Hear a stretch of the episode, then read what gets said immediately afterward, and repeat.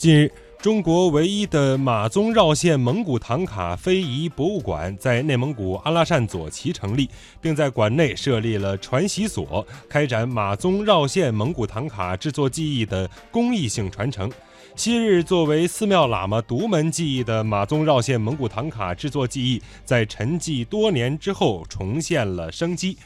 根据介绍，马鬃绕线蒙古唐卡是唐卡文化中的独立分支，记载着藏传佛教传入蒙古地区的历史资料。这项技艺在传统唐卡制作中加入马鬃等材料，将马鬃绕线缝制在丝面图画的边缘，增加图案的立体感，也让唐卡不变形、不生虫、经久耐用。